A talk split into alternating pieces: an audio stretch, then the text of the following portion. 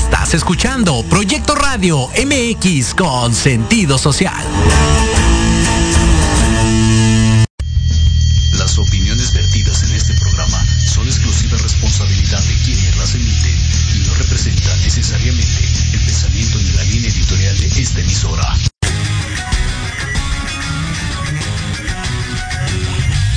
Yokoso. Bienvenidos a su programa Manabu con Yuriko Sensei. Un programa lleno de tips, consejos y estrategias para todo padre, tutor o estudiante. Manabu, porque nunca dejamos de aprender. Hashimeru, comenzamos.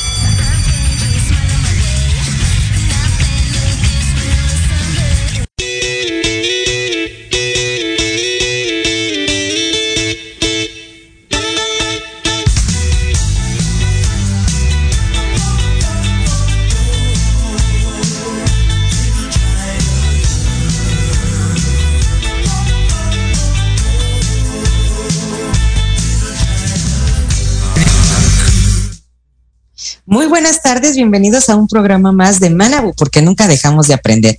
Esta tarde vamos a estar hablando acerca del reclamo de lo prometido y no cumplido. Así que tenemos a una experta en el tema. Muchísimas gracias, primero que nada, por aceptar la invitación a nuestra querida Oleda Maldonado. Ella, bueno, ¿qué les puedo decir de ella? Es coach de vida, ella es conferencista internacional, Además es mentora de certificaciones internacionales, es mujer índigo, eh, está en el Speaker Woman, también es escritora, es locutora y bueno, ante todo es un gran ser humano y agradecemos que estés presente aquí en Mánago porque nunca dejamos de aprender. Bienvenida, Oleda.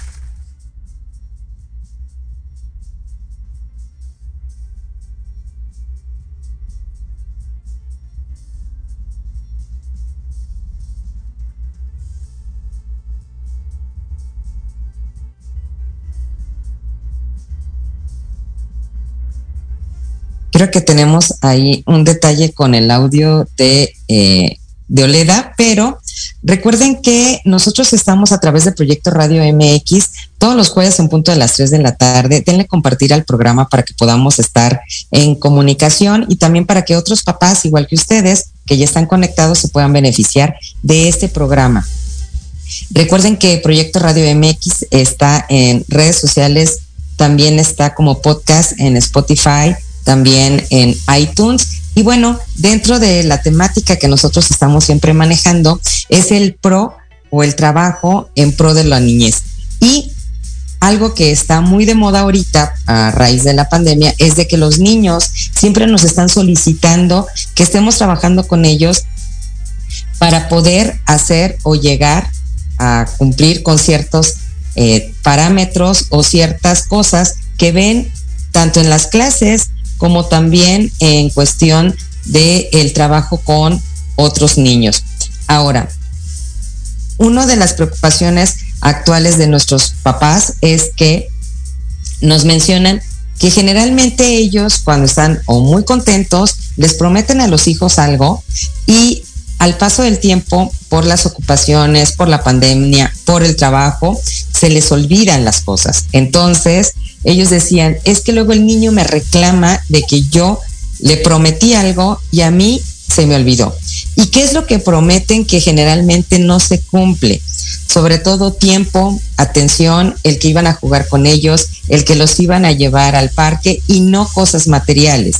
Hay muchos papás que eh, mencionan ellos quisieran eh, solventar con dinero cuando hay falta de tiempo o con dinero cuando no los pueden llevar a X lugar, cuando a los niños lo que menos les interesa es estar trabajando en cuestión de eh, cuestiones económicas. Ellos quisieran más tiempo o el trabajo directamente con los papás para que ellos pudieran estar laborando, pero también atendiendo a los niños. Entonces, ahorita en casa, a raíz de la pandemia, tenemos autores de paidopsicología que mencionan que los niños lo que te van a pedir es que tú les dediques tiempo de calidad y no de cantidad. ¿Qué significa esto? En la certificación internacional de una paternidad saludable, o efectiva que le llaman algunos, nos mencionan que 10 minutos al día de calidad a un hijo puede prevenir adicciones, puede prevenir suicidios, pero además puede prevenir baja autoestima, un autoconcepto pobre y al contrario puede contribuir a que tu hijo pueda tener una mejor convivencia familiar, puede contribuir a un alza en las calificaciones, pero además a que él pueda desarrollar tres áreas importantes, autoestima, autoconcepto y autoimagen. Esto quiere decir que él se va a preocupar por sentirse bien y proyectar esa imagen hacia todos los demás. Por eso es importante, y lo comentábamos con nuestra invitada el día de hoy, que eh, con Oleda, que a veces nosotros como padres solamente vemos la primera parte del título de nuestro programa, el reclamo, pero no vemos la segunda parte, porque decimos el reclamo de lo prometido. Como padres siempre estamos prometiendo o un castigo porque se porte mal o darles un incentivo porque se porta muy bien o porque hizo la tarea o porque va a pasar un examen o hay, la lista es enorme. Sin embargo, la realidad es de que no la cumplimos. Entonces, lo importante aquí sería que nosotros podamos estar conscientes, no solamente en el momento, sino eh, que lo podamos estar trabajando. Y aquí tenemos ya con nosotros a Oleda. Bienvenida nuevamente. Oleda, ¿cómo estás? Extra, qué gusto, qué gusto volverla a ver, doctora pero se me cayó aquí el internet, pero aquí estamos, muy motivada con esta entrevista con usted. Para mí un privilegio que usted me entreviste. Eh, la gente sabe que no soy muy amante de las entrevistas, pero aquí estamos porque me encanta todo su proyecto y todo lo que usted hace, que es realmente emblemático y no solamente emblemático, deja huella en los corazones de las personas. Así que muchas gracias por la invitación. Muchísimas gracias, Soleda. Gracias por tus palabras. Y ya yo les decía a los radioescuchas que, bueno, tienes eh, todo lo que cualquier mujer empoderada puede tener, además del carisma, el humanismo que te caracteriza, el que siempre estás ayudando a los demás. Y en esta tarde, que el tema, cuando lo propusiste, es un tema bastante actual y que nos está llegando eh, a todos los papás. El reclamo de lo prometido y no cumplido.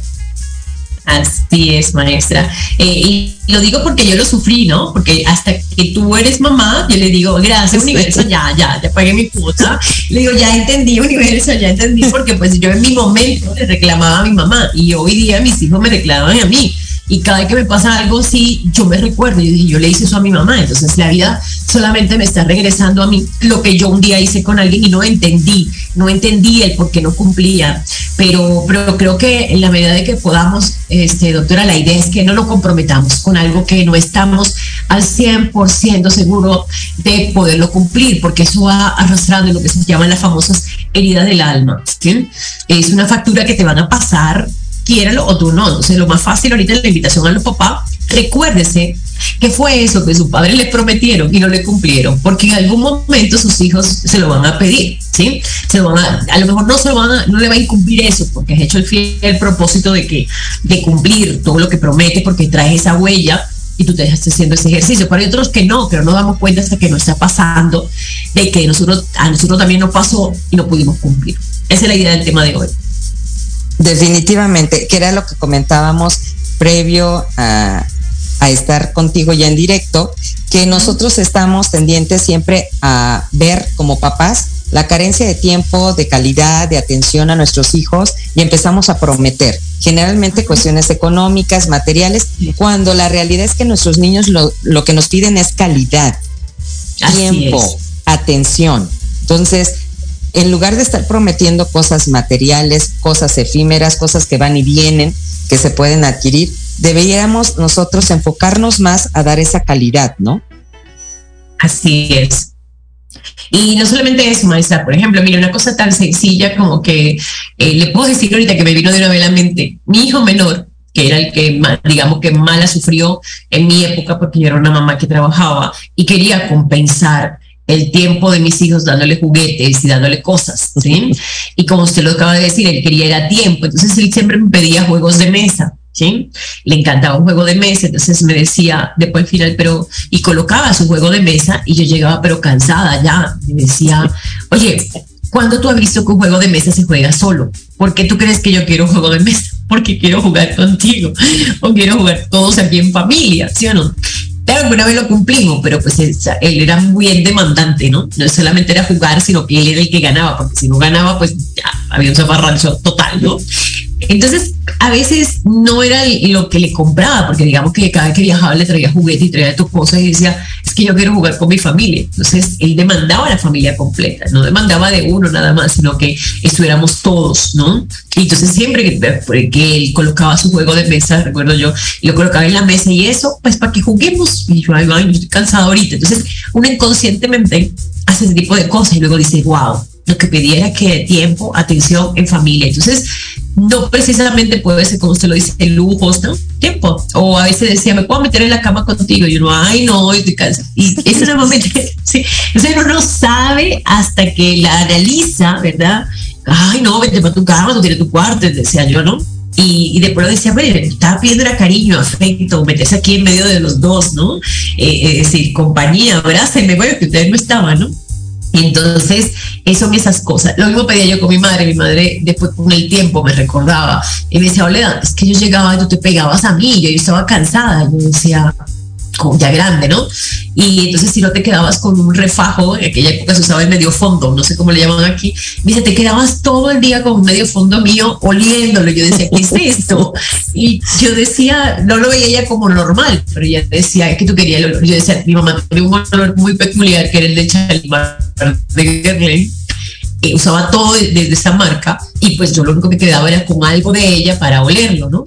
Y uno en ese momento no lo ve así como esa parte afectiva, ¿no? Ya con el tiempo que lo hace y se da cuenta. Entonces, para mí parece un tema muy interesante porque hoy día yo escucho a los jóvenes quejarse de eso. No, pues sí, yo tengo carro, tengo esto, tengo lo otro, pero no paso el tiempo ocupado, ¿sí? Eh, o, en mi misma persona que me decía, Olea, porque tú no recibes reconocimientos. Y ya hasta que detecté ahorita que me preguntaban, ¿por qué tú no recibes? Yo, porque mi mamá nunca estaba. Es decir, el día de las madres mi mamá no estaba, el día de esto mi mamá no estaba. Entonces, ¿yo para qué quería recibir algo si yo quería era que como los demás, sus padres estaban ahí celebrando y festejando e-, esa calificación. Entonces yo decía, pues la mía no va a estar, yo por qué voy a recibir eso. Pero no lo decía, ojo, no decía la palabra la mía no está. Yo decía, no, a mí ese tipo de cosas no me gustan. Hasta ah, fue de grande. A mí decía, yo decía, a mí ese tipo de cosas no me pongan ni a estar en los eventos. Yo decía, después de grande, ¿por qué nunca he participado en un evento como los demás niños, ¿no? Que le invitan a, que, por ejemplo, aquí en México, el día de la primavera, y se disfrazan y se visten, y está el, famoso festival, ¿no? Le ponen el festival de primavera. Entonces yo dije, yo, yo iba a todo lo de mis hijos y feliz de la vida en el albor y dije, sí, porque yo nunca estuve en un evento como este. Pero fue hasta ahorita que trabajé con una terapeuta, me decía por qué no estaba y me sacó ella la información del por qué yo no estaba y me, fue tan, tan, como que tan triste el escenario de, de, yo recordar por qué no quería estar. No era que no me invitaban, era que yo misma me prohibí no estar porque yo no iba a tener el aplauso de mi madre allí. Entonces, a veces nosotros como padres no vamos a los eventos de los hijos. Mire, una cosa como esa, no perdemos el evento, no, no, porque mi trabajo. Y resulta que tú vas a tener que trabajar todo el tiempo, pero ese momento no se va a volver a repetir, ¿sí? Entonces, ya cuando yo comencé a detectar eso, a las personas que trabajaban conmigo le decía, mire, está totalmente prohibido aquí. Que si es día de la familia, día de las madres, día de esto, usted me diga que no va a una reunión porque tiene mucho trabajo. ¿Ok? Así que creo que va a ser más rápido que yo lo despida porque usted no fue a una reunión de esa, a que usted eh, esté aquí trabajando y su hijo esté en, un festival o una porque ya yo lo viví y eso es una factura que te va a pasar toda la vida. Y lo peor aún que si tú no te das cuenta de eso, vas a seguir arrastrando el mismo comportamiento. Es, es hasta que tú te das cuenta que tú también, a ti te cometieron ese error contigo de prometerte cosas y tú lo hacías. ¿sí? Eh, en una oportunidad, también por eso me gusta hablar de ese tema, porque es un tema que yo he sufrido. Entonces me gustaría que a través de tu audiencia, pues que cortemos, que alguien tiene que tomar la decisión de cortar ese programa del incumplimiento. Y quiero invitarlo a ustedes ahorita que están aquí en los radio escucha, que se recuerden qué cosa le prometió su mamá a su papá o en qué club, evento usted procuraba que su papá y su mamá estuvieran y no estuvieron que recuerde cómo te sentías en ese momento. Y si tú estás haciendo lo mismo, pues que bueno, ojalá que esta entrevista te sirva para parar, para cortar y decir, no, yo ahora bien, ahora en adelante voy a estar en todos los eventos de mis hijos, aunque sea tarde, ¿sí? Ya por lo menos de este episodio, de ahora en adelante, ya te va a sacar, te va a quitar la factura, ¿sí? Porque te la van a pasar y tú se la vas a seguir pasando y muy probablemente tú se la pasarás a, tus hijos. Decía, no, es que a mí me fueron a dar un nombramiento en la empresa y ustedes no quisieron ir no es más que repitiendo programas, ¿sí? Entonces, eh, es la invitación. No prometas nada que tú no estés con toda la certeza de que lo vas a cumplir. Lo más mínimo. Va a comer con la familia, eh, que lo vas a acompañar a un partido de, fútbol, eh, lo que tú consideres que para ti es insignificante, para ellos resulta que es valioso, ¿sí? Ahorita, nada más y nada menos, un abrazo. Yo le dije ahorita a la gente, ¿cuánto cuesta un abrazo? ¿Cuánto cuesta un abrazo, doctor? Nada nada. Pero ¿cuánto valor tiene? Ah, bueno, inmenso.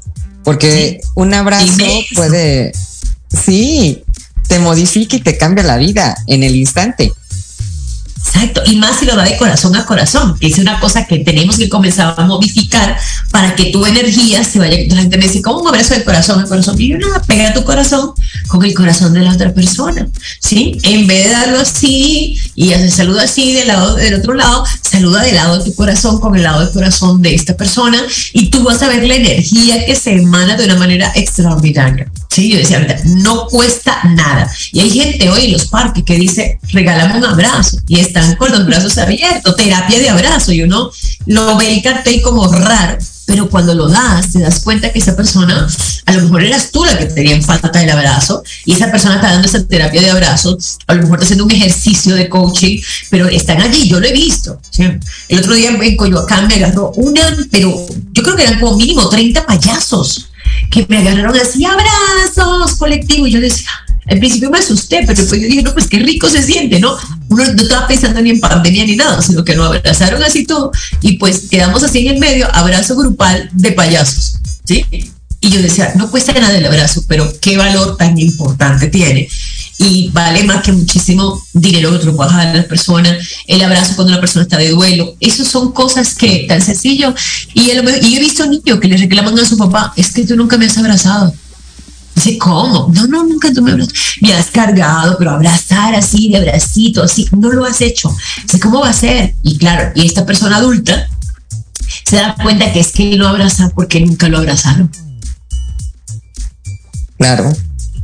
Pero como no me detengo y me paro a ver qué es lo que no es, qué es lo que no he hecho, o por qué prometo, o cuenten conmigo, yo en cinco llego, en diez, en veinte, se acabó la cena y todavía no he llegado. Y cuando llega, tienes que hablar, tienes que escucharlo de todas las razones por las que no había llegado. En, en, vez de decir, ¿sabe qué? Gracias por esperarme. Disfruté de la comida, disfruté del escenario. Entonces, son cosas que hacemos de manera inconsciente pero que conscientemente se arrastran y que todo el tiempo la van a estar recordando. Sí, sí definitivamente. Sobre todo eh, la calidad y el tiempo, ¿no? Y sobre todo en los niños, que generalmente lo que ellos quieren es que uno esté pendiente de cómo está, que le pregunte cómo amaneció, que el desayuno lo sirvamos y estemos con ellos, no terminando de preparar las loncheras y haciendo mil cosas que hacemos las mamás, o simplemente que cuando se despierten ya quien nos ayuda en casa esté y uno ya salió a trabajar, ¿no? Entonces, son detalles que ahorita en pandemia algunas cosas sí se pudieron modificar y otras no, pero luego los papás dicen, ¿y qué más puedo hacer? Entonces yo les decía, el, para que eviten estar reclamando, darles actividades o acciones que les cambien su momento. La vida siempre es momento a momento. Entonces, si siempre lo levantas con un regaño o ya se les va a hacer tarde y el gritito y todo, ¿por qué no lo levantas con su canción favorita? ¿Por qué no lo levantas con un abrazo? ¿Por qué no lo levantas eh, preguntándole qué soñó? Algo diferente que los haga realmente tener esa conectividad familiar, ¿no? Esa convivencia que la propicie esa es lo que llama la atención plena, ¿no? Que ellos tienen atención plena para ellos. O dice, pero mírame, él quiere que tú estés así, con los ojos así, decir que no mire ni para allá ni para acá, es aquí, mirándome como bailo. Y bueno, después de ese baile vendrán mil bailes más, ¿no? Pero que, que tú le des esa atención y eso no tiene precio, honestamente, pero tiene un valor extraordinario para él y luego que tú lo analizas para ti. Ahorita, por ejemplo, por eso tocaba el tema del abrazo, porque ahorita este, con el tema de la pandemia, mucha gente lo que quería era un abrazo, no quería más nada. Lo que quería era un abrazo, lo que quería era una mirada sincera, con una sonrisa de oreja a oreja, de que me alegra verte, ¿no? Eh, o muchas personas me dicen, hola, tú siempre dices, un placer, ¿cómo es que alguien me lo recordó? Yo sola no lo sé recordar, pero mucha gente me dice, ah, un gusto saludarte. yo, pues claro, es un gusto, estamos vivos. Y yo le decía, no sabía yo que tenía esa muletilla, un gusto saludarte. Y yo le decía, porque eh, de verdad para mí es un verdadero gusto poder saludarte. Estamos vivos, tenemos ese contacto, podemos interactuar. Y eso, eh, tú dices, pero ¿y eso que tiene que ver con el tema? Eso, porque tú le dices una palabra que te clasifica a ti y le dices a esta persona, no sabría yo decirla de manera instantánea si no fuera real, le digo yo, porque a veces no me sale, ¿no? O el, abrazo de corazón. Entonces yo quería invitar, invitar, a los papás, yo tengo ya un hijo, va a cumplir 24 años, el otro va a cumplir 28, pero creo que lo que ellos son el reflejo hoy de lo que se cultivó, ¿verdad? Eh, cuando eran pequeños. Más todavía sacan cosas en cara, ¿sí? Y así, sacan cosas en cara. Entonces, yo quise remediar en mi estilo de educación o en lo que le di, lo que a mí me carecía, mi carencia con mi mamá. Claro. ¿Sí? Que era que me prometía juguetes y luego no me lo podía comprar, eh, porque no tenía el dinero, ¿verdad? Estaba en escasez y o tenía otro tipo de prioridades, pero ella quería comprarme todo, ella quería darme todo, ¿sí? Y me lo quería dar, me consta que me quería dar todo, pero no me lo dio. Entonces yo siempre le sacaba en cara, ay, ¿para qué? Yo sabía, raro que cumpliera. Y yo decía, oye, ¿cómo suena de duro eso? Ahorita cuando me lo dicen a mí, ¿sí? En el momento que se lo dije a mi mamá, yo no lo sentí tan duro, ¿sí? Pero en el momento que te lo dicen a ti, ah, ya sabía yo que era demasiado raro que cumpliera, ¿sí? Cuando te lo dicen a ti, tú dices, wow, ¿cómo duele? ¿Sí? Pareciera sencillo lo que te estás diciendo, pero duele un montón. Entonces tú comienzas a prometerte que ya no va a volver a pasar más, pero vuelve y sucede, porque es algo que tú traes en automático en tu programa que traes este integrado de todas tus generaciones pasadas. ¿Sí? Es un programa que dice hasta que tú tomas y te das cuenta, te pones presente en cada acto que tú estás haciendo, entonces las cosas cambian. ¿sí? Entonces, eh, esa es la invitación de verdad eh, a que analicemos si todavía estás a tiempo de cumplir algo, de, hacerlo saber, hacerlo, porque también eso vale, eso vale. Oye, ¿sabes qué? Te cumplí muchísimo, eh, porque ahorita los terapeutas le dicen a uno, eh, dale las gracias, eh, sanando tu papá, sanando a tu mamá, dale las gracias porque te dio lo que te podía dar con las posibilidades que tenía en ese momento. Pero yo reconozco que hay gente que no entiende esa parte, ¿sí o no? Dice, ¿para se ponen a prometer si saben que no van a cumplir? ¿Sí? Y lo hace desde el enojo, ¿sí?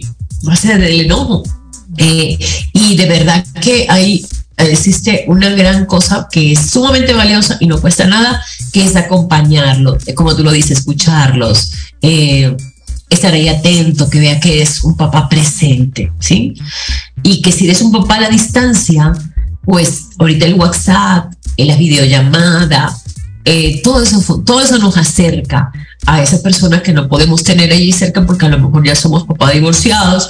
Entonces, pero que él vea que estoy atento a sus necesidades, que sabe que cuenta conmigo, que se la distancia. Y no es suficiente hacérselo saber que cuenta con él, es mostrárselo con esa llamada, con ese mensaje, con ese te mando esto, yo sé que no me lo estás pidiendo, pero te lo mando porque me nace, ¿sí? Porque a veces pasa que, en mi caso, te mando dinero y yo no se lo estoy pidiendo, ¿sí? Porque me dice, no, no, además no quiero que me lo saquen cara después. Y yo le digo, no, pero es que te lo estoy dando porque me nace, ¿no? Entonces recíbelo con amor. Ah, bueno, gracias. Ya. Pero iba sanando poco a poco esas heridas, que, le queden improntas positivas, que sean más las positivas que la negativa, porque siempre le va a quedar una, siempre le va a quedar una. Entonces, vamos a cumplir ese aparte eso de ese propósito de esos seis meses que quedan del año y tú mismo a tu checklist, así como hacer las checklist de las cosas que tú quieres y que quieres que suceda, pues a un checklist en una conversación sana, ¿verdad? Y oportuna con tu hijo o con las seres queridos que tiene a tu alrededor, porque hoy son esas promesas incumplidas. Definitivamente. Y algo que nos piden mucho los papás en ese programa es, ok, estamos siendo conscientes del problema, ya lo identificamos, ya sabemos y algo que les ha llamado mucho la atención son nuestras recomendaciones que son como recetas pedagógicas, hoy le diríamos herramientas, tips, recomendaciones, ayudas, consejos prácticos para que nosotros, además de tener ya ese grado de conciencia de identificar eh, lo que nos está sucediendo en el seno familiar, sea una familia disfuncional o funcional, es qué más puedo hacer yo como papá para dejar de un lado el que me estén reclamando por algo que yo estoy diciendo y no estoy cumpliendo. Entonces, eso sí sería importante que nosotros y que tú nos hicieras alguna recomendación, pero ¿qué te parece si vamos a nuestro corte?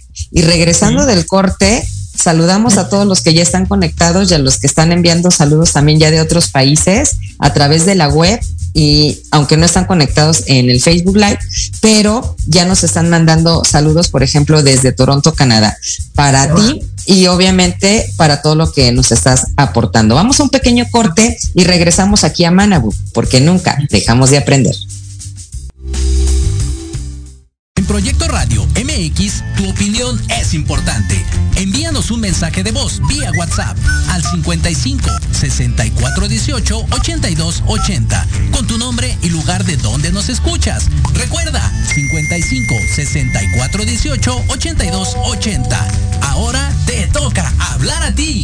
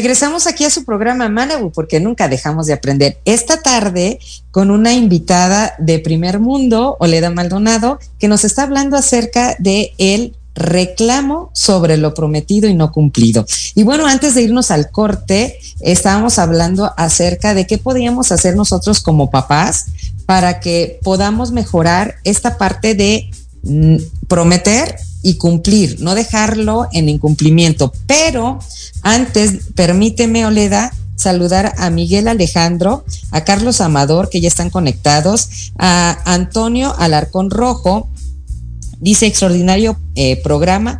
Muchas gracias por compartir información tan interesante. Así que felicidades a, Oleda. Liliana Santuario dice saludos eh, Sensei, un super tema en que todos experimentamos como hijos y como padres. Ella está todos los jueves en punto de las 6 de la tarde en un café con Los Ángeles aquí en Proyecto Radio MX. Y Antonio Alarcón lo escuchamos todos los sábados en punto de las 9 de la mañana en ¿Qué onda, Toño? Por eh, ¿Qué onda web? Tenemos también a Jerry, el locutor de Entre Rumis, todos los viernes en punto de las 8 de la noche. Dice, saludos, excelente programa. Leo López, locutor del programa eh, hablando de ti con Leo todos los miércoles en punto de las 8 de la noche. Tienes mucho auditorio de locutores saludándote y felicitándote. Me da mucho gusto. A Kira Hayasaka desde Toronto, Canadá. A William Ruales Zambrano desde Cali, Colombia. También muchos saludos. Eh, eh, Rollos de Pareja, otro programa de Proyecto Radio MX, también manda saludos y dice, ¿qué pasa cuando uno de los hijos tiene un apego ansioso? ¿Cómo haces que sus actividades le puedan hacer em, más libre a él como niño y que esté sin este apego, ¿no?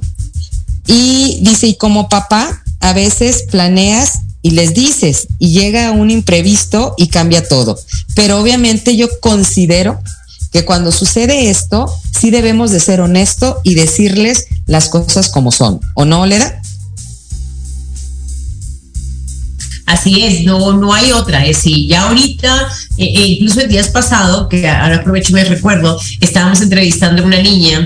Eh, por el día del niño decidí entrevistar a una niña en, mi espacio, en reinventarse. Y la niña decía, nosotros los niños ya cambiamos, nosotros nos gusta que no hablen claro, que no hablen como adultos, es decir, claro, sin ocultar la información, ¿sí? Es preferible, decía la niña y tenía, tenía 12 años, decir, me molesta cuando me quieren ocultar una información que luego me puedo enterar por medio de otro. Me va a doler más a que me entere por medio de otro, a que me diga, ¿sabe qué? No te puedo cumplir por esto, por esto. No pude llegar a tiempo por esto. Por decir, ya lo que sucedió realmente, pero el tema está cuando eso se vuelve repetitivo, cuando, cuando eso es constante y nosotros no nos estamos dando cuenta, ¿verdad? De hacer ese esfuerzo por cumplir con eso que nosotros prometimos. Y cuando hablo de cumplir, hablo de una cita, ¿sí? Eh, eh, yo aquí, por ejemplo, que dicen qué método puedo utilizar yo para, para, para saber al día de hoy cuáles son esas heridas, cuáles son esas cosas incumplidas que mi hijo tiene allí metido en su cabeza y que yo no me acuerdo. Bien, siéntese a comerse un helado, un postre, para que y él se va endulzando, se le, él se le va endulzando, se le va preguntando, ¿sí? Y no sé, yo la, estrategia que he utilizado estoy haciendo una tarea y quiero que me ayudes. Estoy haciendo una tarea del coaching y quiero que estoy investigando sobre las heridas del alma, así mismo me llegué a mis hijos. Estoy averiguando cuáles son esas heridas, ¿sí? Y te podrás imaginar, y suena bien chistoso, pero la verdad me pasó. Me pasó y yo por eso he estado más atenta al tema de cuáles son las cosas que no estoy cumpliendo. Yo, cuando era niña, no me dejaban comer chetos porque traía el amarillo número 5 y dañaba la ropa. Entonces, cada vez que yo estaba enojada, eso todo lo descubrí con terapias. Ojo, y las terapias no son para gente loca, son para gente que tiene temas que tiene que trabajar, ¿no? Entonces ya le cambia uno la visión después de la terapia. Entonces recuerdo yo que mi mamá cada vez que no me dejaban hacer algo que yo quería hacer, yo luego iba porque ya estaba trabajando y aprovechaba que no estaba y me compraba el cheto. ¿Sí? Y me lo comía y lo disfrutaba. Y encima de eso me cantaba una canción que dice, yo soy rebelde porque el mundo me ha hecho así, pero lo hacía de, ojo, lo hacía de manera inconsciente, ¿sí o no? Y eso luego lo arrastré al trabajo. ¿Sí? Lo arrastré ahorita adulta. Es decir, mi antidepresivo, en lo que combate mi depresión, mi momento no me gusta, es un cheto. Lo compro en automático y me sale de manera innata el volver a cantar la canción, ¿sí? Y es una secretaria que me hace ver, me dice la secretaria, me dice, señora, le voy a decir algo, pero no se moleste. Usted cada vez que se molesta o que las cosas no salen como a usted le gusta, usted va a hacer compra un cheto y comienza a cantar. Ya sabemos que por la canción le acaba de pasar algo que no se lo puede contar a nadie, no se lo puede contar a nadie y usted está cantando la canción. Ahora el chisme nuestro aquí en la oficina es que será lo que le pasó que se está cantando la canción. ¿sí? Y yo decía, wow, mira las cosas que no nos damos cuenta. Yo me eché a reír, ¿no? Porque me puse a analizar en el momento que yo cantaba la canción y era verdad eran esas cosas que no le podía contar a nadie, que me pasaban a mí con, con mis superiores y que estaba tan enojada que mi manera de evadir el enojo y volverme a colocar en mis, en mis cinco sentidos era irme yo misma, es decir, ni siquiera lo mandaba a comprar, que lo podía mandar a comprar, ¿sí? Porque ella me decía, si quería la tiendita, yo voy por usted, dígame qué quiere. Y yo, yo voy sola. Entonces decía ella, ¿no? Y que me iba a mi tiendita, me compraba mi cheto y comenzaba, eh, soy rebelde porque el mundo me ha hecho así. Entonces, o comenzaba a cantar una canción que hasta el sol de hoy me entero que es de Luisito Rey.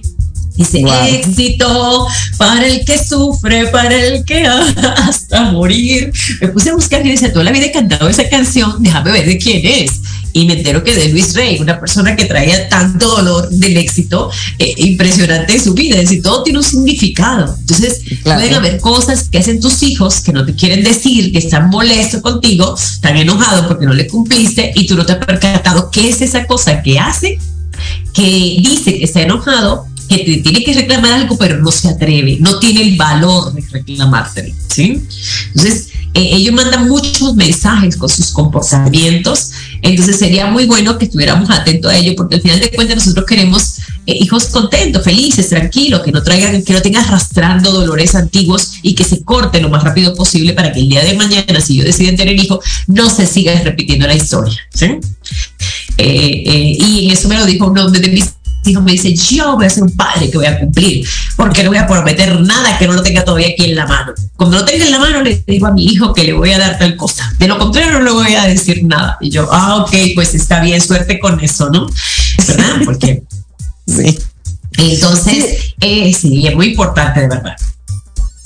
Definitivamente, y algo que debemos de hacer nosotros, primero tomar conciencia y trabajar en los hábitos, porque también el dejar las cosas inconclusas se convierte en hábito.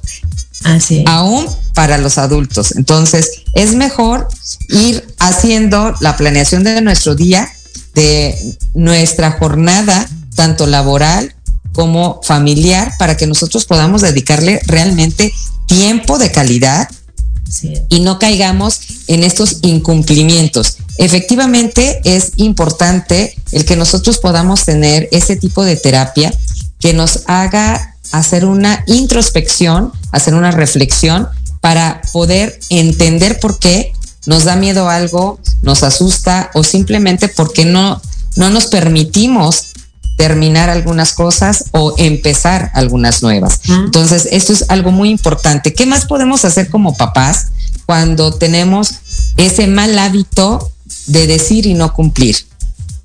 Primero, consideramos de acuerdo a lo que maneja la psicología, es que primero tenemos que ser conscientes de que sí, somos capaces y de cuáles son nuestras áreas de oportunidad para que nosotros empecemos prometer sobre nuestras fortalezas, para que también se vuelvan fortalezas de nuestros hijos. Y posteriormente, junto con nuestros hijos o inicialmente nosotros solos, empecemos a trabajar nuestras áreas de oportunidad para evitar tener más incumplimientos y trabajar más sobre los cumplimientos que ya estamos realizando. Llámese a la hora de levantar, del aseo, tanto personal como de la casa, del estudio, de las tareas personales o escolares o familiares, de los compromisos, porque luego también incumplimos en llegar a la misa, pero sí llegamos a la fiesta, ¿no? Entonces, detallitos así los vamos transmitiendo a través del ejemplo directamente con nuestros hijos y luego les decimos, es que siempre llegas tarde y nos voltean a ver, pero si usted también, papá, ¿no? O usted también, mamá. Entonces, hay que tener mucho cuidado con el ejemplo, con las palabras, con las acciones y las actitudes que manejamos con nuestros hijos, porque también eso nos los pueden reclamar.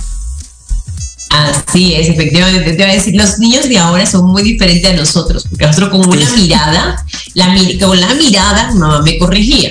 Pero ya ahorita no es, los niños te reclaman y te lo dicen públicamente. Es decir, tú puedes quedar mal. Recuerdo que una vez me decía, mi, mi papá me decía, si llega fulanito, dile que yo no estoy. ¿Sí? Entonces yo lo único que hacía era repetir. Yo digo, es que tú me dijiste que le dijera que no estaba, ¿no? Que dije a un papá que te dijera que no estaba. Entonces me decía, pero ¿cómo es eso? ¿Cómo le vas a decir así? Y yo, pues eso fue lo que me dijiste. Entonces saber ser muy detallado en las cosas, saber las acciones que estamos haciendo delante de los hijos, porque a veces queremos repetir respeto y resulta que nosotros mismo, por un lado, no estamos respetando, ¿sí? Eh, y por otro lado, lo estamos respetando a ellos porque le estamos diciendo algo que hacer. Yo confieso aquí una, no sé si es una maldad blanca o como le quiera llamar, yo no le puedo llamar nada, tengo que llamar está mal hecho, ¿no? Eh, alguien me había citado a algún lugar y yo digo, ya estoy llegando. Y mi hijo se queda mirándome, pero si no has salido, mamá, ¿cómo tú crees que estás llegando? Y yo, sí, perdón, perdón, perdón, perdón, es que no puedo decirle eso porque, ay, perdóname, discúlpame. Él mismo me hizo. Entonces, hoy es el ejemplo definitivamente de la mejor manera de poder corregir y poder enseñar a los hijos y de poder cortar esa serie de que de patrones que por ahí tenemos y que aunque tú no lo creas, que es eso que no le he cumplido a mi hijo, que deja una cosa como esa. Es decir, yo le, pido que cumpla con decir la verdad y siempre hay que decir la verdad por delante. Oye, yo en ese momento estaba incumpliendo con mi verdad, ¿sí? Y lo peor aún es que no fui tan responsable de darme cuenta delante de quién lo estaba diciendo. Pues si hubiese estado sola, pues ok, el cielo y Dios me lo, me lo, me lo cobrarán, pero no, estoy haciendo delante de mi hijo. Me dice, qué bárbara tú, ¿no? Oh, por Dios. Así me decía, eso no se hace, ¿no? Entonces yo decía, oye, sentí una vergüenza, eh, ni siquiera puedo decir pena ajena, sino una pena interna que me prometí a mí misma, no, no digas sino solamente la que, la verdad, aunque duela, ¿sí? Pero es la verdad. Es preferible una verdad que duela a una mentira que luego se descubra y tú te sientas, tú te sientas como desvalidado delante de esa persona. Entonces, a veces decimos, de, doctora, decimos, ¿qué cosa? Como, que, ¿qué, te prometí que no cumplí? No, pues es mis malas acciones. Estoy diciendo que tiene que ser un hombre de bien, ¿verdad? Estoy prometiéndole, para mí lo más importante que tú seas un hombre de bien. Estoy prometiendo que tú seas un hombre de bien, pero yo estoy cometiendo un acto que no está bien. Exacto cuando nosotros eh, estamos trabajando con los niños que comúnmente, y está bien hecha la comparación, decimos es que son como esponjas, es que son como pequeñas computadoras a las cuales nosotros les vamos metiendo información y esa información se va guardando y en el momento preciso ellos pueden sacar a la luz o a pantalla esa información. Está correcto, pero hay que cuidar la calidad de la información. Y una forma de hacerlo es no tener una doble moral ni también un doble discurso. Decir, es que no digas mentiras y tú las estás diciendo frente a ellos. Nunca llegas tarde y tú siempre llegas tarde. Porque el tráfico, porque el semáforo, por lo que haya sido, debes de medir el tiempo y también debes de ir trabajando en esos hábitos que se van a volver positivos. Y ellos, por ejemplo, por imitación, van a también trabajar en esta, en esta área. Y algo que tú referías mucho es que el estar en una terapia no significa que estoy loco o que no lo puedo hacer. Al contrario, porque me estoy dando cuenta que estoy en un error y que tiene solución, busco la ayuda de un especialista lo que, créame lo que yo no pensé, porque pues toda la vida yo he trabajado en la parte comercial y estamos trabajando con esto de la actitud mental positiva y todo lo demás. Nunca me imaginé que tuviera que tener una terapia familiar, ¿sí? Y, pero tuvimos que estar a solicitud de mi hijo. Me decía, yo los invito a que juntos tengamos una terapia familiar. A mí me parecía muy tenaz porque pues yo estaba separada ya y fuimos a la terapia, ¿sí? Con los dos hijos. Y, pero resulta que para quien era la terapia, terminó siendo para el otro. Y ahí me pasó algo muy interesante, ¿sí? Yo, el, el, coach que estaba allí con el tema de la terapia familiar se sentía cuestionado por mí porque honestamente yo también quería ver cómo iba a llevar él. Yo inconscientemente estaba viendo cómo llevaba el proceso, ¿verdad? Porque me sentía un tantito y como dije, ¿quién lo diría yo? Que hablo de actitud mental positiva, que todo el tiempo lo positivo, lo maravilloso. Aquí en una terapia familiar interesante, ¿sí? Entonces, yo estaba viendo paso a paso cómo seguía el señor el proceso del coaching y me está pendiente de mi terapia y sale allí a refutar algo importante, ¿no?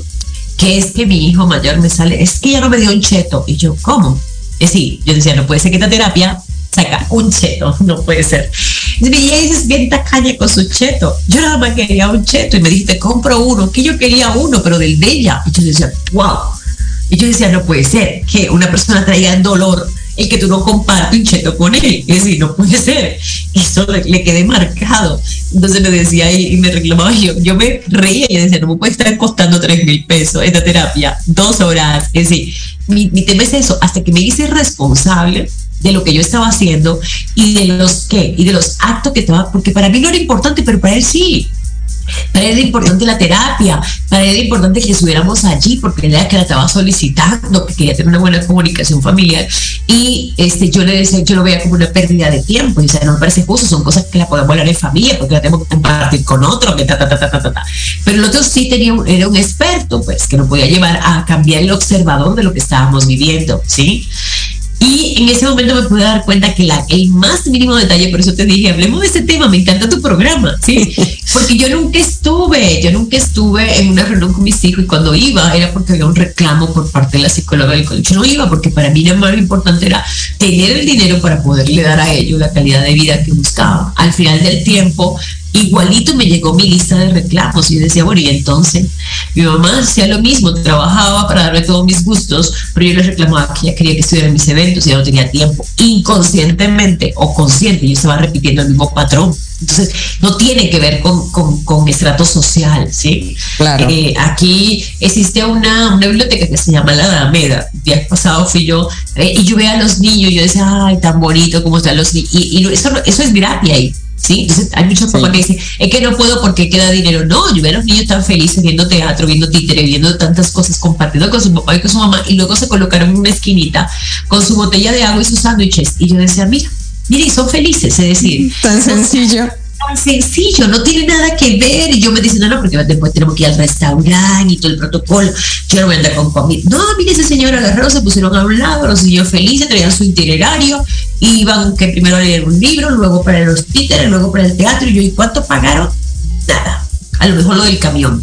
Pero los niños son felices. ¿Y qué hábito le están creando a sus hijos? Lo de leer, lo del teatro, otro tipo de cosas, fuera de las máquinas, fuera del PlayStation, fuera de todo eso que tú le puedes proveer con dinero, pero que no precisamente le genera felicidad, porque puede ser una manera de aislarse y su familia dice, no, yo estoy feliz con mi PlayStation, a estar en su cuento y yo aquí. Pero cuando vienes a ver, no, no, no está forjando los verdaderos valores. Entonces yo hoy solamente quería tocar en este programa esas cosas que a mí me han pasado pero no solamente eso, lo he visto también en el entorno.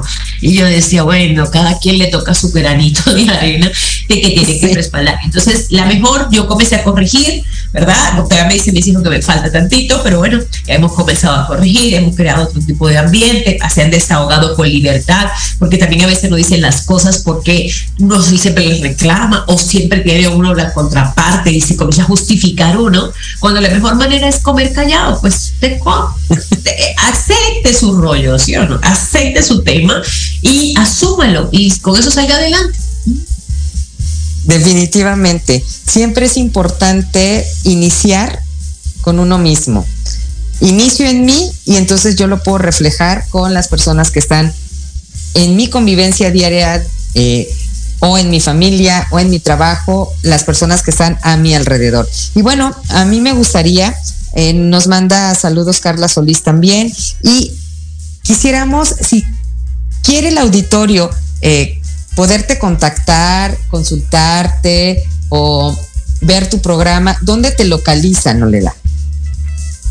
Pues mira, yo tengo una, plataforma que se llama Reinventarse. Es una página, pero ahí solamente se toca, es un tema. Yo siempre le digo a las personas, no es programa de radio. Es una plataforma en donde a raíz de la pandemia decidí compartirla, porque solamente se tocaban temas míos. Y aquí trabajamos la rueda de la vida, que es una herramienta que se utiliza en coaching, en donde la idea no es más que echarle todos los días tu rociadita, así como si tuviera un platito de esos que dan vuelta, ¿verdad? Y tú dices, al dinero, ¿qué he hecho por mi dinero? ¿Qué he hecho por mi familia? ¿Qué he hecho por mis hijos? ¿Qué he hecho por mi diversión? Son 10 áreas importantes de la vida que son las que le dan el equilibrio a tu, a tu vida, como tú puedes decir, claro. oye, soy una mujer plena, ¿no? Entonces, en mi entorno, yo entrevisto son escritores, ¿verdad? Y esos escritores luego le creo todo un escenario. Estoy en reinventarse, estoy en mi página que se llama Oleda. Ahorita estamos cumpliendo cinco años eh, ya de, de, estar realizando todas estas actividades y, y, cada actividad que hago nace a raíz de una falencia de algo, de alguien que dice, oye, ¿cómo tú me podrías ayudar en esto que me falta? ¿Sí? Yo realmente hago coaching uno a uno. Eh, en donde le justo le hago ver esas esas esas 10 roles que tienen las personas. Tengo una revista que se llama Reconocer Magazine, que es de manera digital, que lo hago a través de una estación. eh, que estoy compartiendo desde que cumplí mis 50 años y me cayó el 20, como dicen aquí, decir, oye, ¿para dónde voy? ¿Qué estoy haciendo? Comencé a hacerme ese cuestionamiento, como la mujer ideal que yo que yo me imagino, decir, este es mi modelo, yo veo muchos modelos y la gente me dice, Oleda, pero ¿por qué tú me dices eso? Y yo, porque eso es lo que veo en ti. Cuando a la doctora, yo decía, oye, me encanta cómo eres, me encanta todo lo que compartes, me parece tan extraordinario. Entonces, me creé el hábito de ver lo mejor de las personas, ¿sí? Es decir, lo que me sumas. Lo que es que es eso bueno que tú tienes que a mí me gustaría tenerlo, no lo tengo, pero resulta que sí lo tengo. Lo que pasa es que no lo veo en mí, pero sí lo veo reflejado a través de los decidí mirarme en los espejos que quiero, que son mujeres como tú, que suman, que aportan. Te agradezco porque primera vez en mi vida que yo hablo de la educación de mis hijos, ¿sí? Ellos siempre me decían que, que de mis hijos, de tantos niños que yo escucho, porque tuve una oportunidad en una escuela, pusieron un vidrio así en donde ellos no lo veían a nosotros y nosotros sí lo veíamos a ellos. Y me dio tanta tristeza y eso me hizo ser más responsable con mi segundo hijo. Cuando el niño decía, ah, que va a estar pidiendo a mi papá nada, o anda con una novia, o anda con no sé qué, así decía un niño, ¿no? Y decía otro niño, seguro viene mi abuela, mi mamá, mi papá siempre está trabajando. Y fue tan traumático porque estaban todos los papás ahí, hasta ese que decían que a lo mejor no estaba. ¿sí? Es decir, los papás se, se, hicieron el esmero, los maestros, perdón, de que los papás a fuerza tenían que estar ahí. ¿sí? Y, y, era tan triste escucharlo, y era tan triste decir, eso que dice mi hijo es de mí. Y yo, a raíz de ese ejercicio, yo dije, ay, mi hijita, ponte la espira, porque no se, se dice fácil, pero no se siente muy duro. Y a veces se lo decimos así a los papás, ah, es que yo sabía que no ibas a llegar temprano, tú siempre y tus hábitos. Pero uno como lo siente, y yo he vivido en carne propia esas cosas que le dije a mi madre y que ella se las aguantó, ¿sí? Y que yo se la hice, la hice sentir mal, sino teniendo ya las condiciones de poder cumplir con algo. Entonces, lo más sano es decir, ¿sabe qué, hijo? Yo te hubiera querido dar eso, pero lastimosamente no te lo puedo dar porque las cosas no salieron como yo quise. Créame lo que eso suena mejor que a que usted le diga, tranquilo, que para la próxima será. Aquí tenemos el hábito del regalo de la Navidad en mi país, en República Dominicana, se utiliza el Día de los Reyes. Y mi mamá hacía todo el show completo de los reyes y ella estiraba tierra, se ponía grama y hacía todo el show al otro día. Yo hasta los ocho años creía en los Reyes Magos, ¿sí? Y mi mamá decía, no, pero mira esos camellos cómo pasaron por aquí, dejaron tierra y dejaron grama. Es decir, yo valoré tanto eso cuando crecí, cuando me enteré que yo decía, mi mamá no es de ese tipo de gente que haga todo ese show para otra cosa, porque era una persona muy callada y hacer todo eso. Y haz que uno de los, de los reyes magos fumaba y ponía un cigarro y se tomaba un poquito de la leche y ponía el agua y todo ese drama para darnos los regalos. Así que muy agradecida de verdad este, por este espacio. Me consiguen por Oleda Maldonado. Usted coloca así tal cual en Google y le va a salir todas las facetas y cosas que yo cumplo, porque como lo decía la doctora Oleda, cuéntame una parte porque no puedes contar todo. No, no puedo contarle todo. Ni yo misma me pongo a escribirla porque me canso todas las cosas que hago. Pero ahí me encuentran en reinventarse. Este va a ser un mes muy importante, semestre. Hice algo maravilloso que programarlo para brindarle las herramientas. Ahora estoy ofreciendo un diplomado un diplomado que lo creé a raíz de, la, de una necesidad de un empresario que quería un coach y yo coloqué en mis redes sociales, busco un coach. Me llegaron 250 currículos de coach. Eh, esta persona es un amigo y yo le dije, mira, yo prefiero conservar la amistad que ganarme un cliente. Porque cuando te digan lo que pasa en tu empresa te va a afectar a ti emocionalmente, porque el jefe siempre tiene parte de responsabilidad. Entonces, mejor yo te consigo un coach y tú tratas con él. Cuando le paso los 250 currículos que me dice, o le da ninguno me sirve, porque necesito que estén certificados por conocer y por hacer. Y yo, ah, hubiera comenzado por ahí. Entonces, de ahí me nace crear este diplomado junto con dos compañeras, una que tiene un instituto de certificación de, de, de la SED y conocer, y otra que la sanación. ¿Por qué? Porque tengo mucha gente que me llega, doctora, que quiere tener éxito, da, mira todo lo que tengo, me pasa una semblanza que yo decía, wow, ¿cómo te alcanza el tiempo para estudiar tanto, para saber tanto? Pero no es exitoso, no le está yendo bien, entonces quiere que yo le venda, ayúdame a vender, y yo digo, no te puedo ayudar a vender, pero te puedo ayudar en algo muy importante, que son la sanación de todas esas emociones, todo eso que tú traes. Yo no lo podía creer que sanando tu relación con tu papá y con tu mamá, esas falencias te podían ayudar en éxito. Yo decía, me parecía de loco, yo decía, pero mi mamá yo la amo, yo creo que va a perdonar a mi mamá, si me dio la vida, me pudo haber abortado, yo no lo creía, pero sí traía un sentimiento ahí con mi mamá, sí traía un sentimiento con mi papá y lo comencé. Entonces yo lo estoy invitando a este diplomado, trae tres eh, estrategias, una conmigo a través de la rueda de la vida y una serie de herramientas que yo he aprendido a través de 30 años. Hoy día yo me digo, doctora, ¿por qué no hice eso cuando trabajaba en venta? Me hubiera sido tan fácil subirle los números al vendedor cuando ustedes se ocupan de eso. Eh, por ahí hay una, pues. una, novela que dice que se llama la, Hasta que la plata nos alcance. Ese es un modelo de lo que era mi estilo de trabajo en el pasado. Y la señorita Maldonado dice que yo era el referente, ¿no? De cómo era. Entonces, este, eh, quiero darle las gracias a usted y que me busquen para ese diplomado que comienza ahorita el día 22, en donde vamos a sanar esas heridas. yo lo voy a acompañar para ese éxito y va a quedar y conocer. Son seis meses en donde yo quiero que la gente cierra de manera exponencial y uno de los temas que vamos a tratar es esto, ¿qué fue lo que te prometieron y no te cumplieron y tú estás haciendo lo mismo? Pues muchísimas gracias por tu compañía en este programa, gracias allá en cabina. Y bueno, no nos queda a nosotros más que despedirnos y esperarles la próxima semana en punto de las 3 de la tarde aquí en Manabu, porque nunca dejamos de aprender. Hasta la próxima. Gracias.